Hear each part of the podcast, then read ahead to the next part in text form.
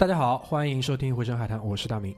我是拓跋，我是阿九，我是小卡，小卡今天是敦煌四人组，好吧？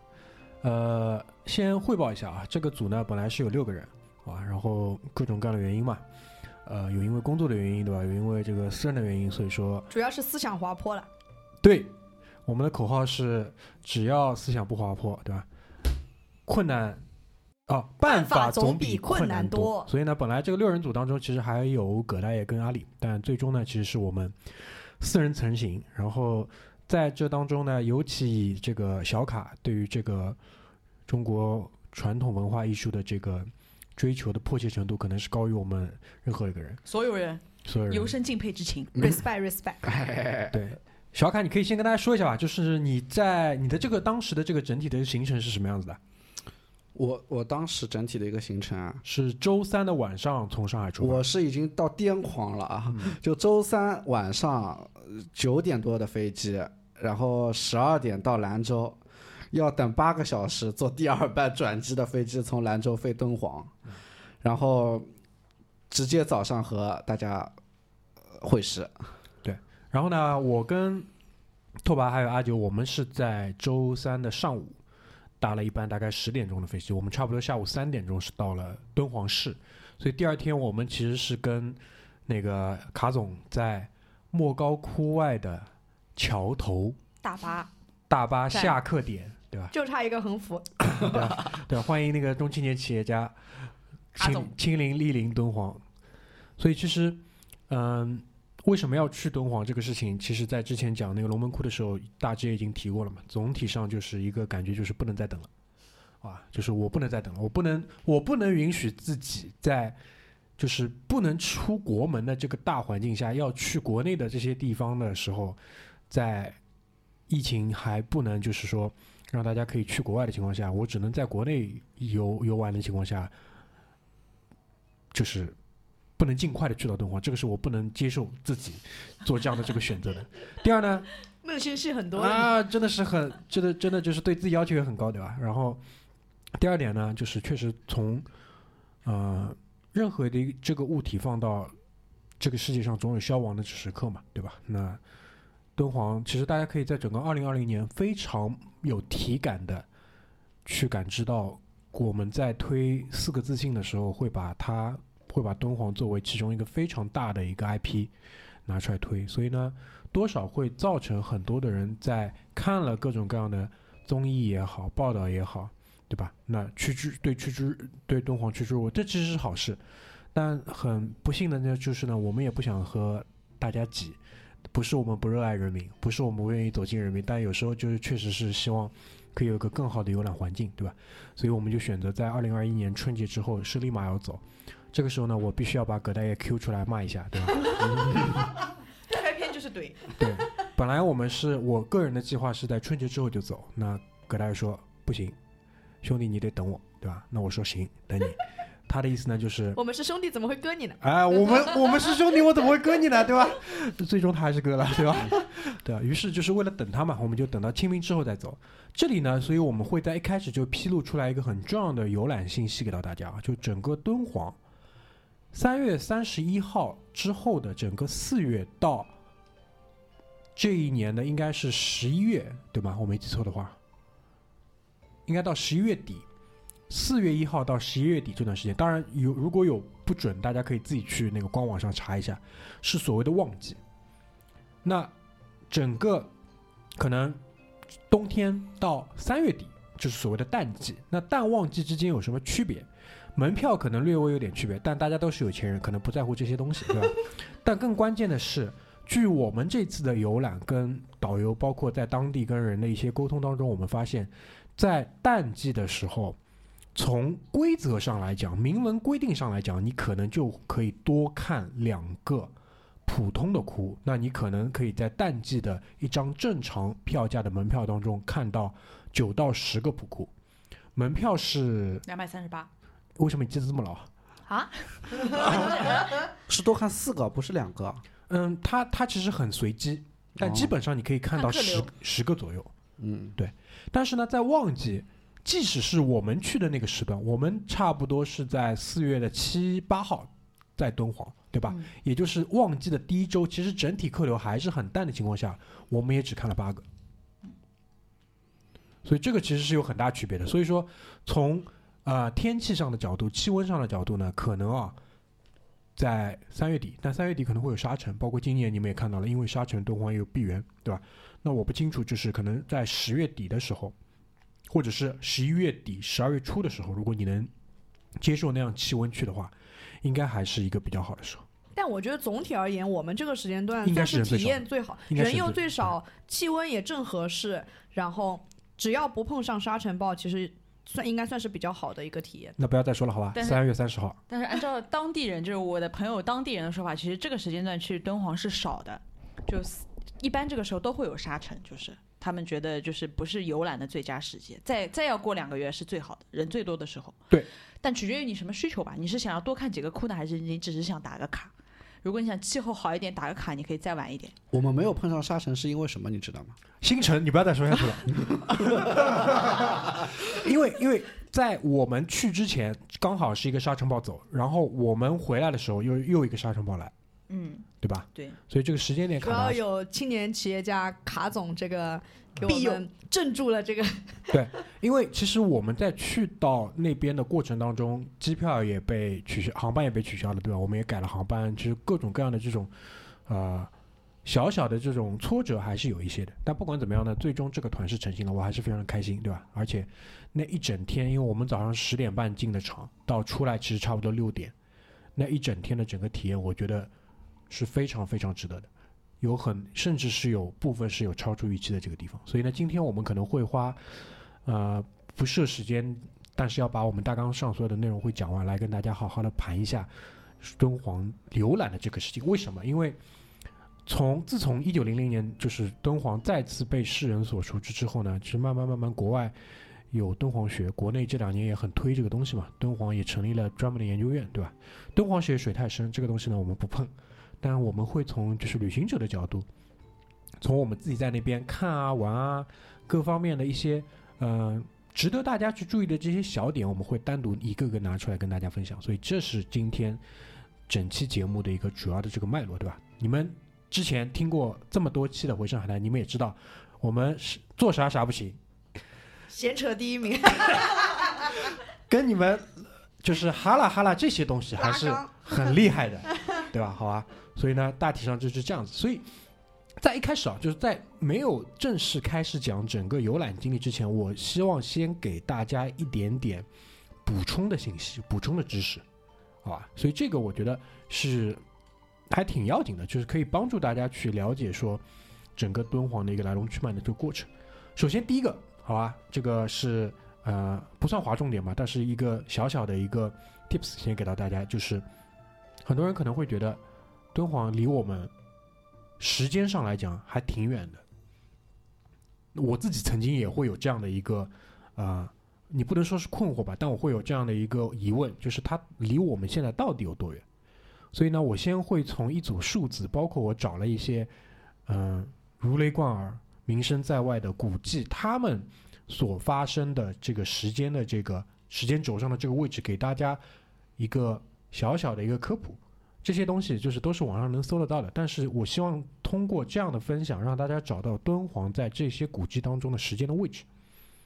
然后我们回头再来看，你今天，你如果真的你愿意在二零二一年你再跑过去，甚至二零二二你再跑过去的时候，你会看到你眼前的这个东西，你对它有一个更加全面的、多方位的一个认识，好吧？此处有一页 PPT 啊，大家这个脑补一下。对六十四页 PPT，哎，不是一页 PPT。好，首先从大的地理的环境上来讲，你们也知道，对吧？如果你们现在在听节目的时候，你可以顺手打开你手机上的这种地图 app，你可以搜一下敦煌莫高窟，然后你把它缩小、缩小、缩小，缩小到整个我们大公鸡版图的这个位置，你可以看一下它离你的家乡到底有多远。其实离上海真的还挺远的，真的还挺远的。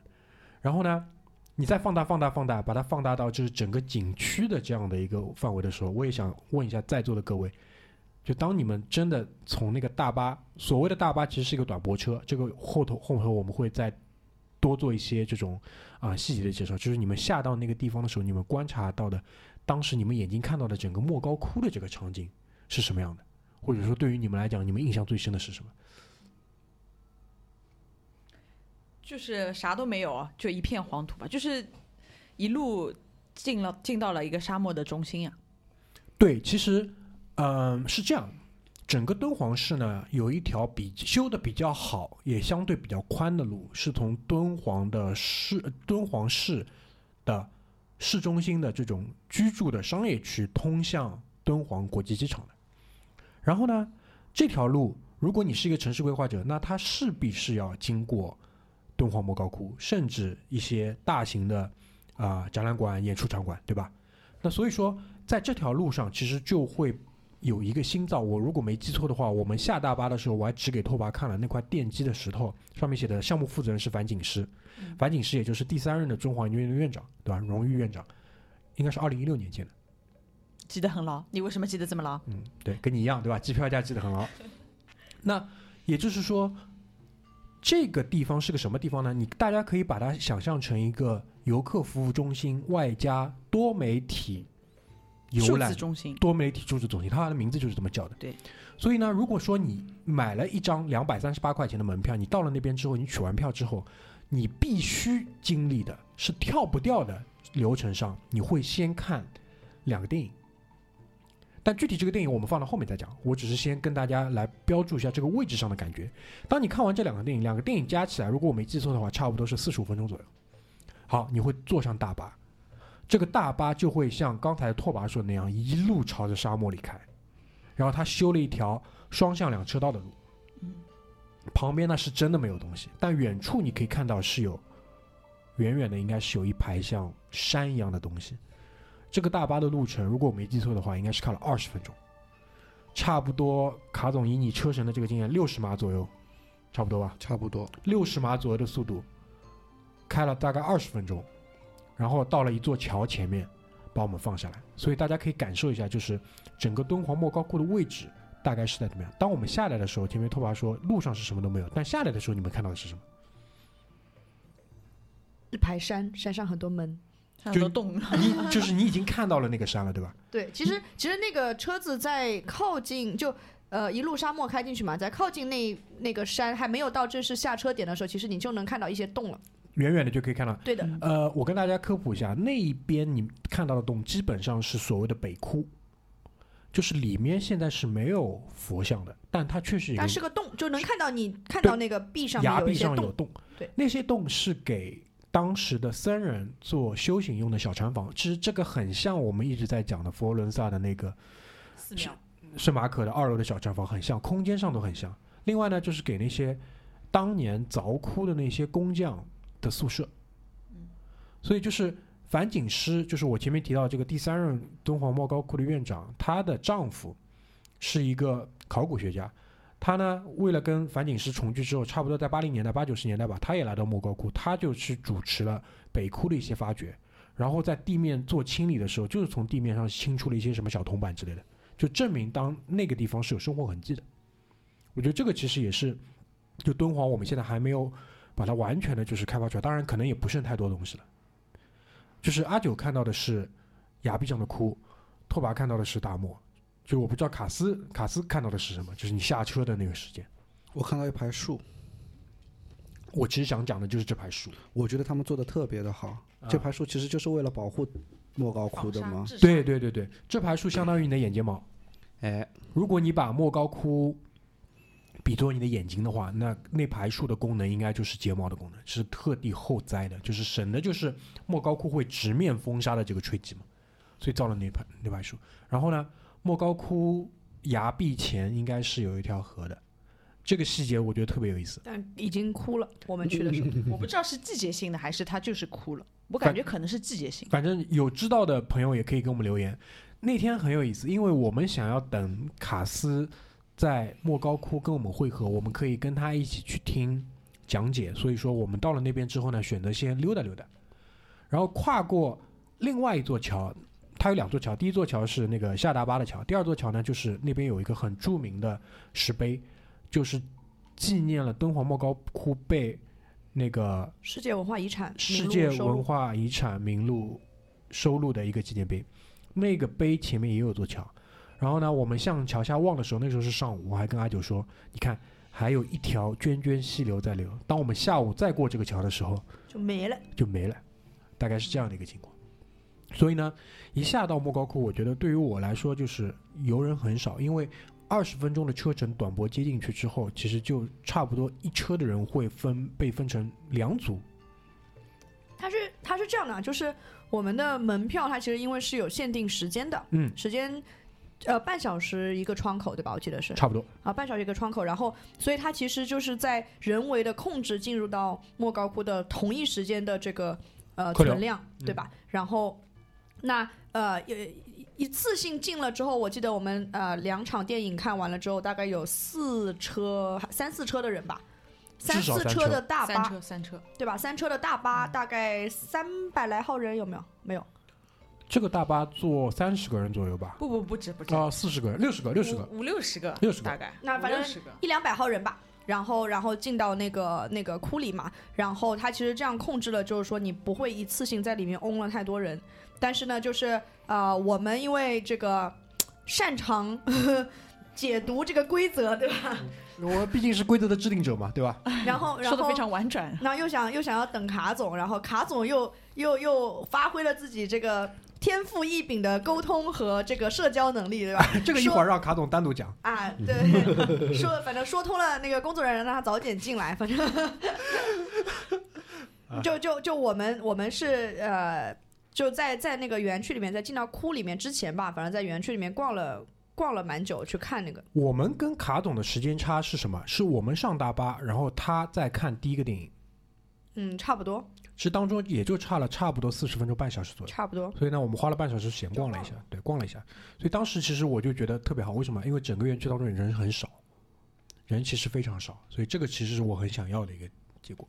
那当时的那一面环境就是，它的下车点其实就把你带到了，等于是莫高窟崖壁的其中一个尽头。大家可以知道，就是莫高窟里面最最最最被推崇，也是最最最最被多的被拿出来讲的，其实是藏经洞。藏经洞其实就是在那个镜头的一端，基本上就是以那个作为一个镜头了。另外一头其实就是卧佛，嗯，差不多吧。就是如果整个这个崖壁的这个长度，差不多对吧？然后就是这样的一个环境当中，其实我们就在那边等卡总。那这个崖壁你们观察下来高不高？没我想象，我坦白讲，没我想象中高和大。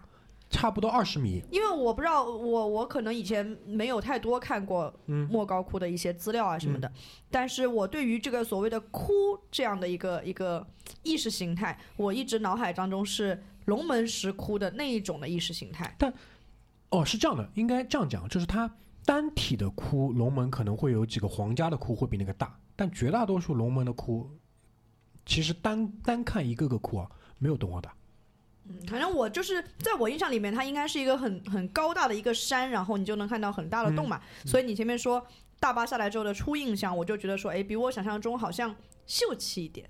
还有一个问题是什么？就是敦煌莫高窟的门门口比较小，因为它后面再建的话，基本上在每一个洞窟外面都再建了一层保护，然后再加了两道门。嗯，但龙门看着有点像集中营。对对对对，很像很像那个耗子，对，很像。但龙门那天那个洛阳彭于晏也说了嘛，反正咱们这边就这样了，他也不可能在外面再去给你加一层了，所以这个是我觉得不太一样的地方。它是纵，就是横向发展，就是不是往上。我觉得它不是个山，它应该是个戈壁。对，因为因为这个在呃那个龙门那期我也讲了嘛，因为龙门的石头是很硬的，是很适合去雕琢、去刻画的。嗯，但敦煌它是沙砾岩，所以它里面供奉的像绝大多数都是它叫木胎泥塑嘛，就是用木头做骨架，用稻草做肌肉，外面再糊泥，是这样的一个形式。嗯，那我的点是在于什么？就是我想通过讲这个东西，帮大家引出一个点：敦煌最早的一个窟，根据仅有的文献记载，就是一个叫月尊的和尚，他跑到那个崖崖顶上面，然后光照过来，对吧？他感觉到了，受到了 inspiring，对佛光普照，对，然后。他就在他脚下的这片崖壁上凿了第一个窟，然后他自己跑进去，修行。当然，现在从考古的角度上来讲是找不到那个窟了，但不管怎么样，反正就是因为我估计是有一些壁画或者有一些呃佛像的题记，他把这一段故事给记录下来了。那当时根据题记上的记载，基本上是公元三百六十六年，所处的时代是北魏，整个北魏是三八六到五三四。讲到北魏呢，对吧？就是北魏的第一个皇帝叫拓跋圭，好吧？不要再说下去了不要再说下去了，再说下去可能就有点烦，对吧？凡尔赛的烦。整个整个整个北魏嘛，拓跋氏他是非常非常推崇这个中原地区的这种 fashion，就是很喜欢，然后搞得也很那个，好吧？总之就是这个样子。如果你们看到过拓跋的话，你们会理解就是 基因的强大，基因的强，就基因表现为什么可以这么强大，对吧？就看到拓跋，你会觉得这人只差一匹马，对吧？这人只差一匹马就，缺一匹马嘛，哎，就缺一匹马。嗯，那说回来，敦煌差不多是三三六年开始凿窟，那停工的时间基本上是在元朝就停掉了，元之后就比较少了。元之后更多的是什么呢？就是我们在壁画上看到有些人在那边涂鸦，甚至不是有一个人写了吗？写字，你们这帮傻逼不要在这边再涂了，就翻译过来就是直译过来就是这个意思，对吧？那元朝是一二七一年到一三六八年，这个时间点其实还蛮关键的。一三六八年，如果你们听我们之前的节目，就会讲到意大利的一些事情，就知道一三六八年左右文艺复兴就开始了。所以就西方整个黑暗中世纪一千年快结束，文艺复兴即将要开始。就最早的那批文艺复兴大师开始画那些湿壁画的时候呢，敦煌这边已经停工了。敦煌这边已经停工了，大概就是这样的一个时间的这个关系。那所以说，如果你从三三六到一三六八，那我们大概啊去算的话，整个敦煌的这个兴建的过程持续了一千年，这个还是蛮厉害的。一代传一代。对啊，对啊，就是还是蛮，就是等于从北魏开始到元朝，历朝历代都是在有在敦煌这边去不断去兴建。那问题就在于说，为什么后面就比较少了？几方面原因。第一方面呢，就是这个地理的问题。就举个例子来讲，明朝嘉靖七年，这个是一五二八年，一五二八年的时候，国策的关系，各方面的关系，嘉峪关就关掉了。什么意思？就是说。出也不要出了，进也不要进了。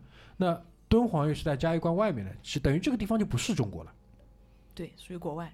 那国外的政权对于敦煌这个镇的掌控，其实也不是说特别的强，或者是怎么样的。这个地方甚至不一定有当时在这片地区统治政权派过来的一个，比如说执政官，或者是一个地方官。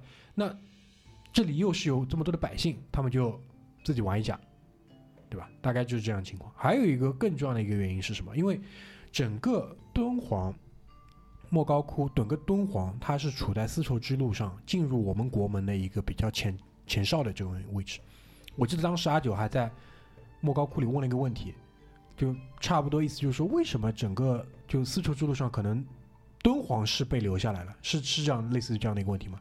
对的。后来看了一下地图嘛，嗯，就它是，呃呃，一个是敦煌，好像还有一个是，哎呀，叫什么？是叫不不，还有是酒呃酒泉啊，还是一个什么一个地方？反正再往东嘛，吧？对一点点，然后再往东一点点，就这两个地方是，呃，就是因为可能前面没有讲到，就丝绸之路它本身不是只是一条路嘛，它其实是网状的，所以有很多对对对岔路嘛。那所以敦煌和那一个我现在想不起来的那个地方，就是呃，它是在呃两条岔路或者是三条岔路的交界，就是交呃汇合点汇合点。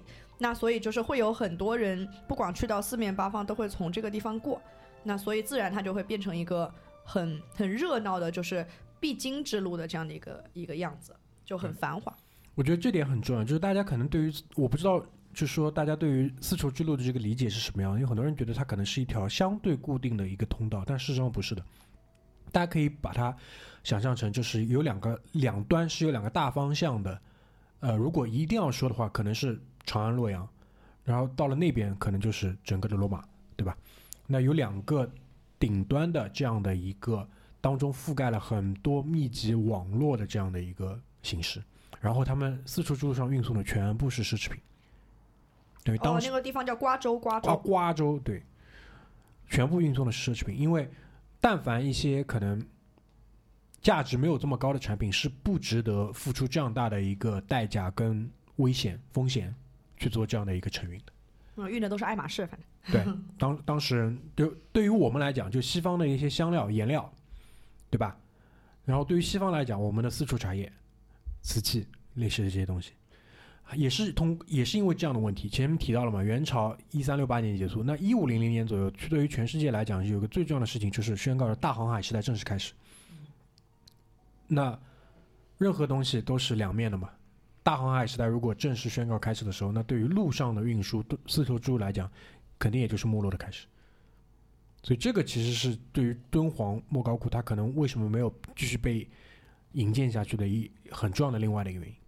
那等于从一五零零年左右到一九零零年，英国人 Stein、法国人伯希和，对吧？他们遇到了王道士，中国的王道士，王道士把东西卖给他们开始，就等于一五零零年到一九零零年这五百年当中，敦煌其实基本上就被遗忘。当中当然当中也会有很多人在那边活动，对吧？包括那天听讲解的时候，包括 CCTV 的敦煌纪录片当中也提到，白俄有一部分逃兵逃到那里，就是以东就当时的这个当地政府就把他们安置在莫高窟，给给你们一个窟嘛，有一个有一个怎么讲瓦瓦房好遮头，对吧？让他们住在里面，也会有这样的故事，但其实基本上就跟国宝啊、国粹啊这一类扯不上任何关系了。所以这就是到了一九零零年之后，到了民国，到了后来了解放后，再有了像那个一代一代的所谓的这个啊、守窟的人，包括去做研究的那些人，对吧？当中如果你们愿意的话，我还是强烈大家啊、强烈建议大家可以去看一下 CCTV 拍的那个敦煌的纪录片，当中是从历史、从文化、从各方面传承的这个角度来提到。当中有一个人会被很多次提到，就是敦煌研究院从六零年代最早的那个院长常书鸿，第二代的院长叫啊、如果我没记错的话叫向文杰，他也是一个，他就是他把那个当时有一幅很大的那个唐朝的那个仕女的图给临摹下来了，然后那幅图他当时临摹的时候还看得到，现在已经完全看不到了。第三任就是我这一路上一直跟你们讲的那个樊锦诗樊阿姨，对吧？她现在还是在世，目前应该是到第五任了，叫赵良生。他写了一本书，这本书我到最后也会推荐给大家，就是从敦煌研究院的角度，他官方的角度，相对官方的角度，他来阐释就整个敦煌的这个啊、无论是价值也好，然后是它的艺术价值也好，或者它的研究也好，因为很多的，就是人想去看敦煌，多多少少还是会要去，呃，研读一些些稍微跟佛典、佛教故事有关的东西，那当中也会有涉及。我觉得这个还是很有帮助的。所以我我讲讲到这里，我会有一个问题，就比如说，就对于你们来讲，为什么会想要这次一起去看这个动画？你们的点分别是在哪里？阿九面露难色 说走就走，你没听过？啊，好好好，你去吧，你去我也去。我一般都是顺势搭上的角色啊，嗯就对吧？就因为呃呃，刚开始的时候是呃大明和呃葛大爷在群里面就是开了这个团嘛。嗯那像我这种对吧，就很喜欢顺势搭上了，我当然也就顺势搭上了。那也天津这个地方也很酷，啊，是的呀，而且在我的就是中国大陆地区的这个旅游版图里面，大西北其实是我还没有踏足过的这个这个这个领叫什么版图还没有踏足过，所以我还是非常这块地图还没开嘛？对还没开这块地图，所以我还是蛮蛮好带着好奇心。然后去，因为也没什么文化，对吧？也没怎么看这种什么敦煌的这个提前做什么攻略和介绍，所以我是更多带着一张完全空白的预期去去的敦煌。就是大家最近有没有看一个新闻啊？我不知道大家有没有看到过啊，就是有一个人，一个广东人，他说他去广西旅游的时候，发现自己很爱吃广西的重口味，哦，然然后后查 DNA，吃粉，然后他觉得自己好像是属于那里，然后他就去测了 DNA，发现他其实是就是小时候被拐卖的儿童，找到了他的亲生父母。真的真的，这个条新闻我看了，然后这条新闻下面一定要配袁隆平的那个图，还是吃的太饱了。然后就是就是我觉得。我我其实一直都很想去北方，就是 找一找自没有，而且找一找自己关键是的故乡。对，而且是一定要是那个方向的北方，对，就不是不是往就是不是往那个那个那个满族那边的北方，对吧？应该是往朝大漠哎进军，就是想要一匹马。啊寻根之旅可以对，没有没寻根之旅有开玩笑，就小时候就很想去敦煌，因为呃，我也比较喜欢画什么的，就是呃，石窟里面其实我比较想看的东西其实是壁画，呃，不是那个那个石窟造像啊之类的这些东，西。嗯，对我是比较想看壁画，所以就一直想要去敦煌。对，我们一会儿可以好好说一下这个壁画的事情。对，然后组群的时候，其实我很气愤，为什么？因为你们组群的时候都没有问我们啊，还是我们问你的啊。我们说啊，怎么你们去不叫我们的吗？你忘记了？我记得我是有在另外一个群里说过的，你们都没有看到。厉没有没有，你不要这样讲。最厉害的其实是居里，居里当时的原话是：“大明，你疫苗才打了第一针就这么朗了吗？”因为我们那时候发定位的时候，人好像已经是在是在浦东机场啊，不在虹桥机场，还不在哪里？然后我当时就怼回去了，对吧？我那群里肯定都是说过的。对啊，你就说你跟葛大要去什么什么什么，然后也没有邀请我们。以后这样好吗？以后就是说我们会把这个详细看的这个。看谁比较靠谱，以后的这个决策质量，你觉得可哎，妹妹，你不要再说下去了，对吧？这个如果葛大爷听到这里的话，肯定已经去拿餐巾纸了。啊你以为他刚刚已经哭过两遍了，你好吧？从头已经开始讲过他两遍了。你以为他不想去吗？对吧？当当然，以后呢，这个地方我说了，肯定是会再去的，好吧？我们这个节目后面我也会讲一讲关于这个地方我的一个终极的这个目标是什么样子的，好吧？嗯，卡斯纳？卡斯是什么原因？因为卡斯其实是呃比较早响应的，而且是很坚定的响应。所谓很坚定的响应，就是直接买机票。啊，对，嗯就是听到敦煌两个字，我就感觉敦煌在召唤我，就 就我一定要去，我一定要去。不能再等了，对吧？所以说，所以说我宁愿等了八个小时的转机，我也要去。你你觉得会不会跟当时我们去年一起去过西安有关系？就是就是这这一路上的这个关系就被打通掉了。哎，我我现在回忆，啊，有有一点这个意思。嗯，我也觉得可能可能是有这点意思，主要也是那个方向嘛，嗯，可能对那边的吃也比较喜喜欢。啊，对对对，这点很重要。对，嗯所以我们其实终极的目标是新疆。就关于西北，我们接下来会继续探索。我现在不知道为什么，我现在对这个地方是特别有好感的。好吧，新疆可能给你是另外一番体验了。没关系，啊，也可以啊。新疆，哎，新疆也有石窟啊，新疆也有佛教石窟，因为那一路传过来也的是那个那路上的嘛，嗯，啊。也是那一条路上的。我说，哎，对对对对对对所以这里就会牵扯到下一个问题，就是说，嗯、包括很多的这个，包括纪录片啊，包括一些文献当中也讲，就是敦煌市至今它都是保留了非常浓厚的这个佛教信仰传统的。那几方面原因，我觉得第一呢，就是说它作为佛教传入的一个比较前的一个前站嘛，因为佛教传入的路线其实还有一条是往藏区这边进来的，就是往南面所谓藏传佛教了。对，就是所谓大城小城的区别，对吧？那另一路从上面进来的话，他们是比较早的早期接受者，早期的传播者，对吧？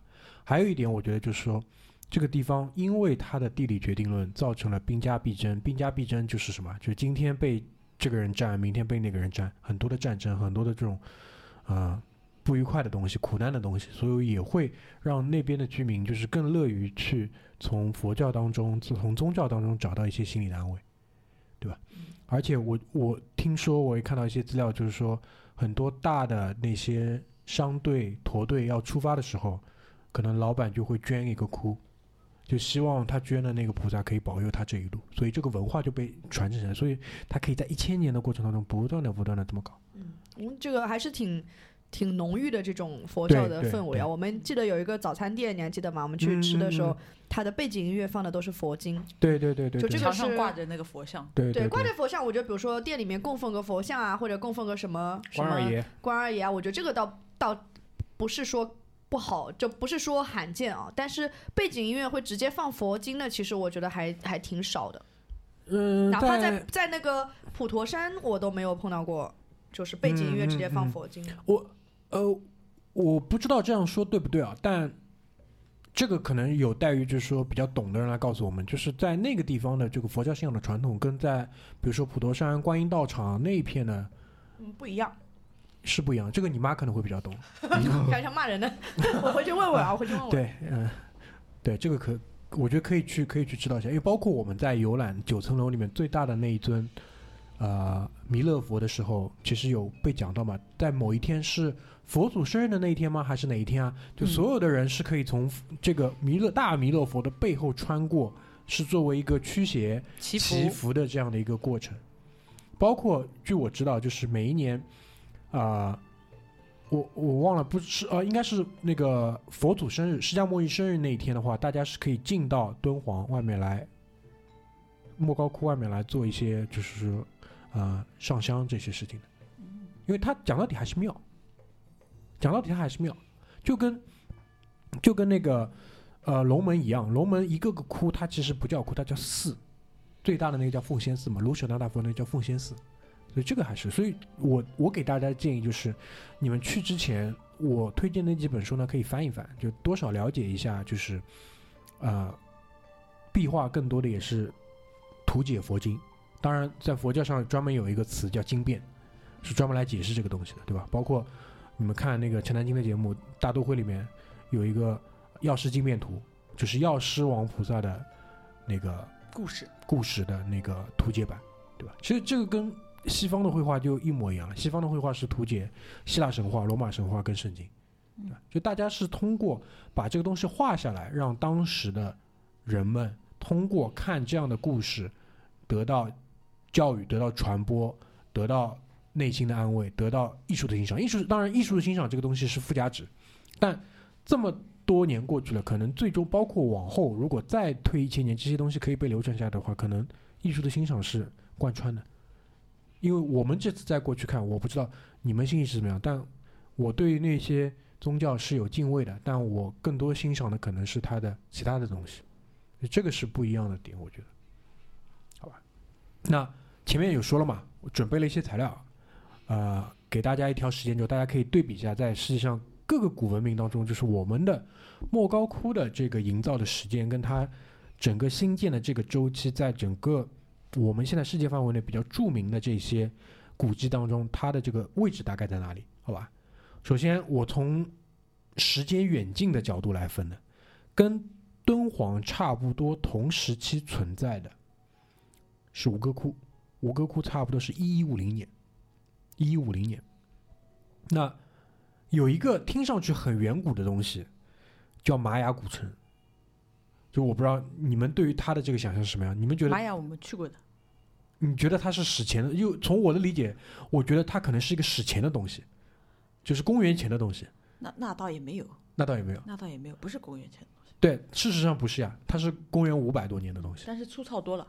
就是我去的仅仅是，就是挺，的，可能我看到的只是它的一个遗骸，就是、啊就是就是城市的遗骸，就嗯没有看到那些艺术啊什么的嗯东西，所以我觉得就挺粗的一个、嗯一个东西。阿九去过罗马吗？没有，哦打扰了。罗马就罗马城里面有一个被拿出来讲，就相对比较早古的这样的一个景点，叫万神殿。就那个谁，拉斐尔就在里面，就是衣冠冢在里面。万神殿那个大的圆顶的那个建筑，万神殿始建公元二十七年，后来一把火没了。公元一二零一二零年重建，那放到今天也是差不多将近两千年的东西了，也是很早古了。那也是公元后的东西。再继续，秦始皇兵马俑，这个卡斯跟我跟卡斯都去看过了。这个是肯定是史前的东西，但是其实也就是史前两百年左右，嗯，史前两百年左右，就跟敦煌的这个时间差差不多是五六百年的这样一个差距，五六百年的差距就是大航海时代到现在的差距。那再往前去推，啊、前面卡斯提到就是新疆这一路上也是有佛窟的嘛，那其实从源头上来讲，应该就是在古印度，包括我们说的犍陀罗，甚至现在的阿富汗那些地方。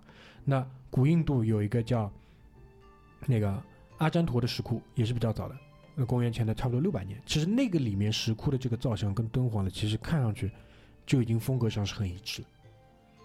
再往下讲，希腊那个山头上最有名的帕台农神庙，就是后来被英国人搬空掉了嘛，搬到那个大英博物馆里面，那个公元前四百六十年左右，四百六十年左右。庞贝古城，因为今去年应该是去年吧，去年有个很著名的新闻，庞贝古城他们不是继续继续去那个发掘，然后发掘出来有一些小吃摊的炉灶的外面会画一些壁画，对，猫猫狗狗、牛羊，牛羊，对，猫猫狗牛羊有一个狗很可爱，黑狗。庞贝古城，因为它是那个那个那个那个那个叫维苏埃火山吧，对吧？维苏埃火山喷发的时候给淹的。庞贝古城差不多是公元前六百年左右建的，然后在公元八十年的时候毁掉的，对吧？包括在中东的亚述的古城，差不多也是同时期，公元前八百到六百年。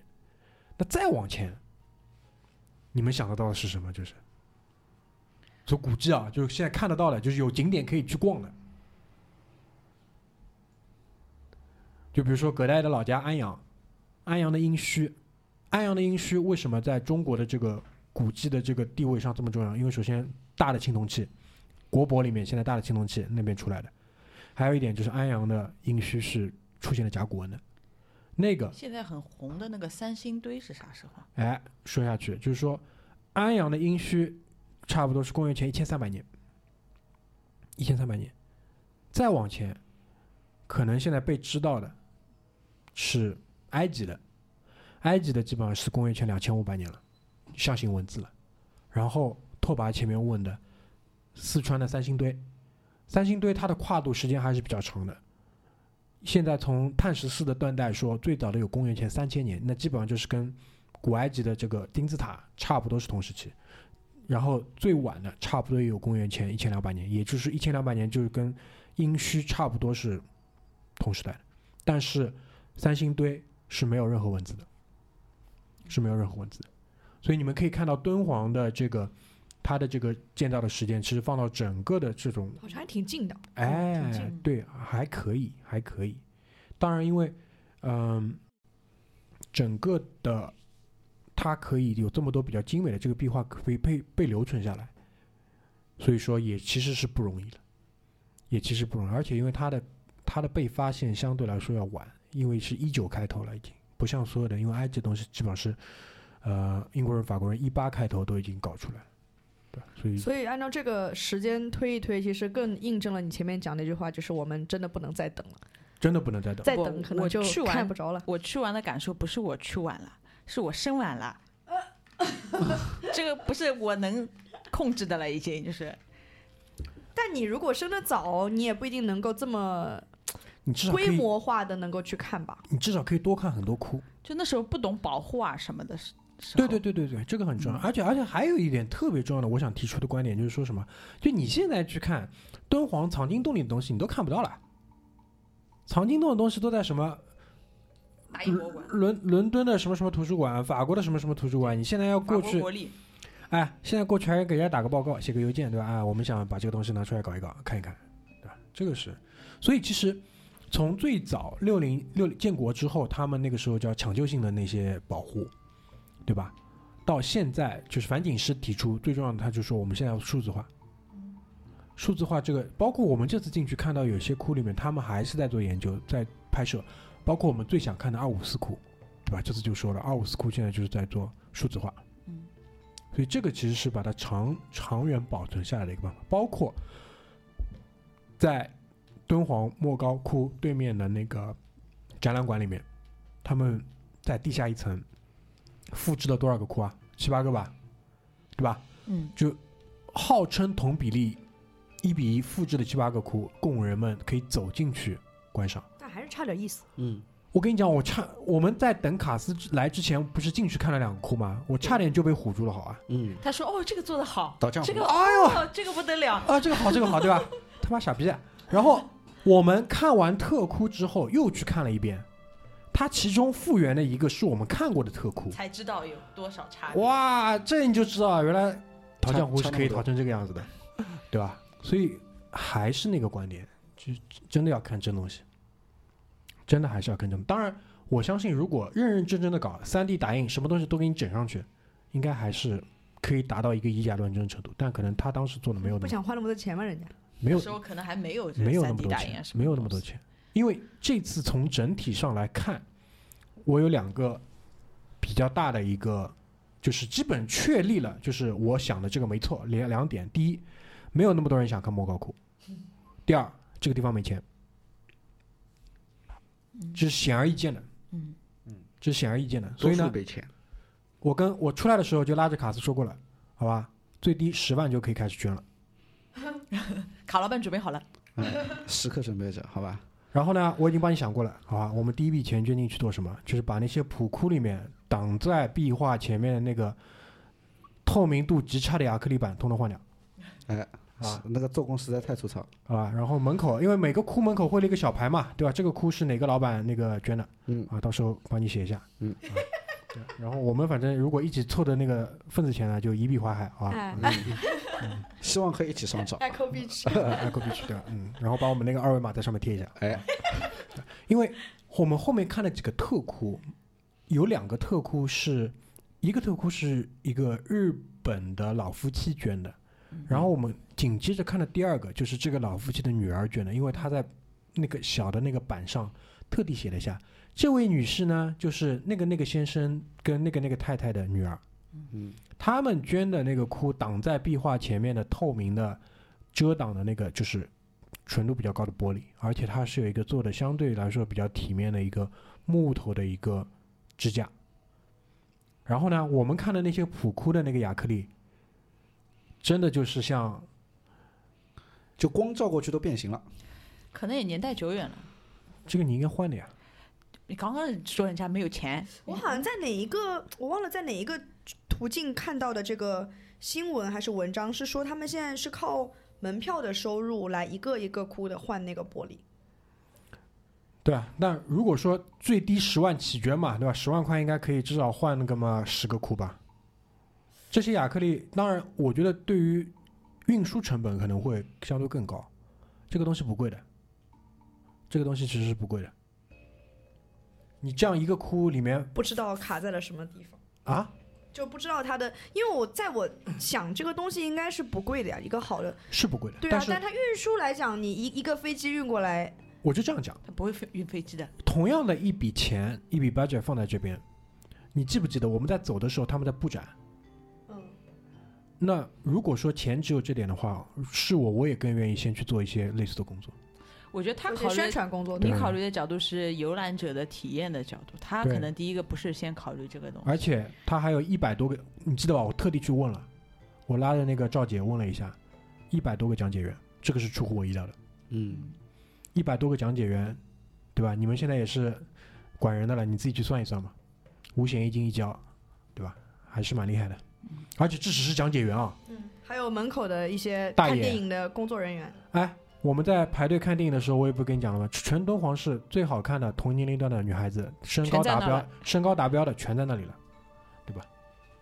因为确实它很重要，它在至少在我们这个国家它是独一份儿的，但它没有到那个份儿上。为什么？第一，它的距离摆在那边的，它不如故宫，嗯，它甚至不如兵马俑。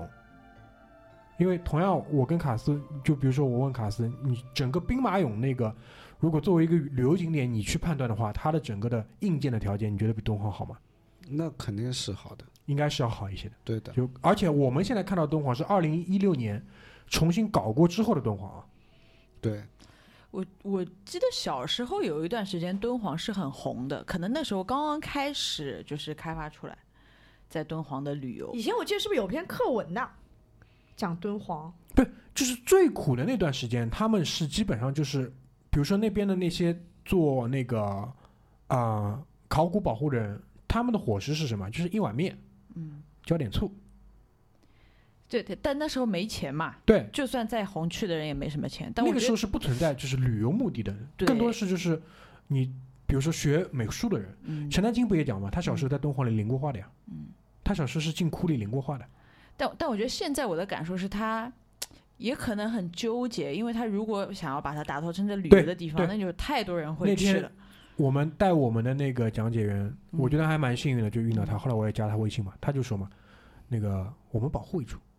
对 对，我相信他说这句话是是是就是拓跋说的那个，因为嗯我们说了嘛，如果你把这个门打开，人进去，嗯你无论是你进去对于整个窟内的温度、湿度的影响，多少就会影响这个壁画。对，而且现在我在那个游览的过程当中，我也跟他们几位在介绍说，现在基本上就是说什么呃存在的几种对于壁画的病害，大体上都是因为那个颜料里面的那些矿物质，它的一些变质的各方面，对吧、他们现在有一些是往墙体里打东西，来避免整个啊、就是窟渗水窟背后对对对，整个窟的背后的这个渗水对于这个壁画造成的这个侵蚀，这些东西我相信花下去的钱应该是很大很大的，嗯而且呃，据我知道，就比较早的那一批技术，我我在路上我也跟卡斯介绍嘛，包括我跟你们也讲，是盖蒂的基金会 Getty，就是那个石油大亨，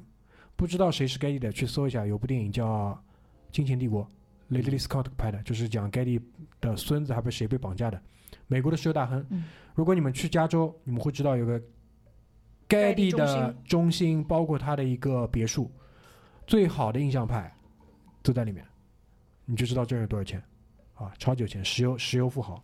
盖蒂的基金会在帮我们做这个东西，包括日本人很喜欢敦煌，日本人非常喜欢敦煌，点在哪里？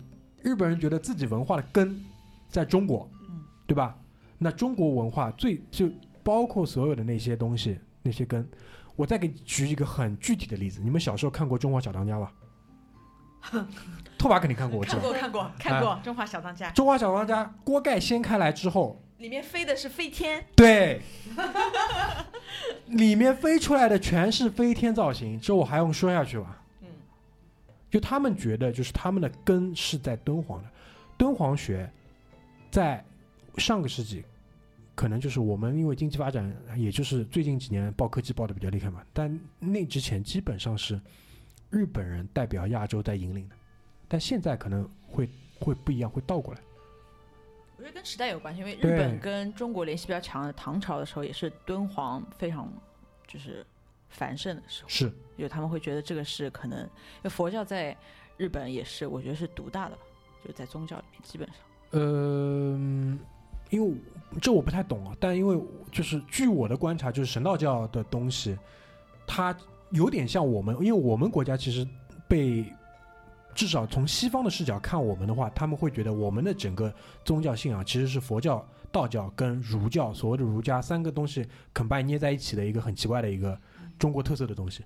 那日本可能就是什么佛教也有部分的儒教，再加神道教的东西。嗯，但日本人吃饭之前，啪拍个手，筷子横在那个掌心之前，这个好像就是跟那个包括很多我们看到很多的鸟曲，就是那个像门框一样的东西，那个就是神道教的嘛。神道教的等于四门嘛，对吧？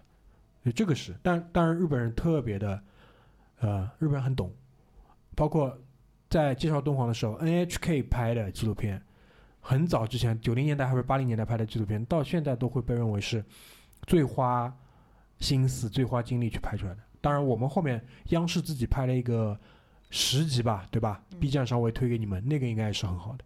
包括去年，呃，有一台比较大的央视拍的综艺，就是请一些明星来讲这个国家宝藏，是叫国家宝藏吗？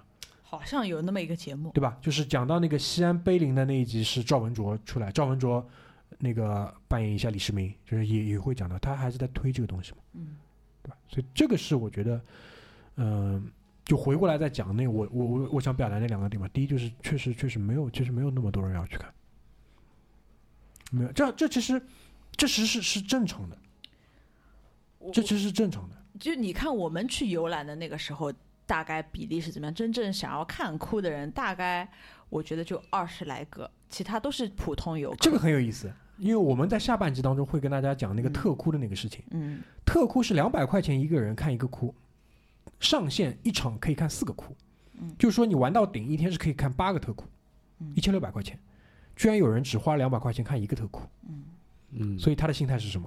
我不懂。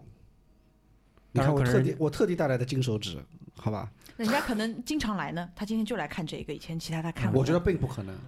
打扰了。然后第二天早上我们吃吃早饭的时候遇到这个人，嗯，对的，他也有可能是来过很多次，以前很多库都看过，也有可能嘛。哎，你的善意假设真做的真的很好，人家可能对吧？是专业的，比如说是搞什么研究啊、美术啊什么的不。可能啊！他们吃早饭的时候还在那边研究怎么买衣服呢。是不是啊？搞研究人不买衣服的，我觉得没没有这个必要哎。不要买衣服。好极了，好吧，好极了。所以我的我的我的这个点，其实当然就是从现在的这个保护的角度，他也吃不消，敦煌也吃不消，因为它不像比如说国家博物馆，你的你它的藏品数量绝对够多，它可以通过呃不停的去更换，对吧？去排它展出的这个时间排班，来让某一些展品它可以有休息的机会或者怎么样，但敦煌做不到，做不到，所以我觉得数字化绝对是一个对的事情，但数字化的功能肯定是把它保留下来，或者是等到它现在做的这个程度的数字化，等到接下来的科技再爆一轮的时候，它可以去原样去复制。当然，我觉得现在其实也可以，但是现在的关键就是现在的成本没有办法摊到一个我们出两百三十八块钱门票可以体验的程度，所以这是我的点，好吧？呃，很不幸，上半场现在什么都没说，已经五十七分钟了，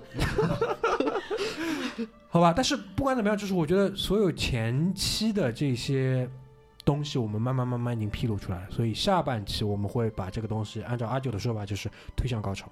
怎么是我的说法呢？嗯，对，好吧，推向高潮。你在荷兰的时候讲的推向高潮，嗯，好吧？好的，好的，好的。下半场我们就会故事就会从我们在大巴车下欢迎欢迎欢迎欢迎，把卡总接下来开始，我们要讲一讲整个敦煌的游览的这个过程。这个我觉得是，推荐路线，嗯，对，当然最最最最后我会推荐你们一个两天的终极版，两千，五百五百块钱左右的又又又涨了五百块钱。啊，就两千块钱左右吧，两千两千五可能还包一下其他东西，对吧？嗯鸣沙山门票包进去，两天终极版的一个，就现在相对来说比较可行的一个奢华版的一个浏览路线。当然，嗯前提是你真的很希望尽可能的多看一些库，好吧？所以我们上半场这个热身就先结束在这边，然后我们会直接开始录第二季。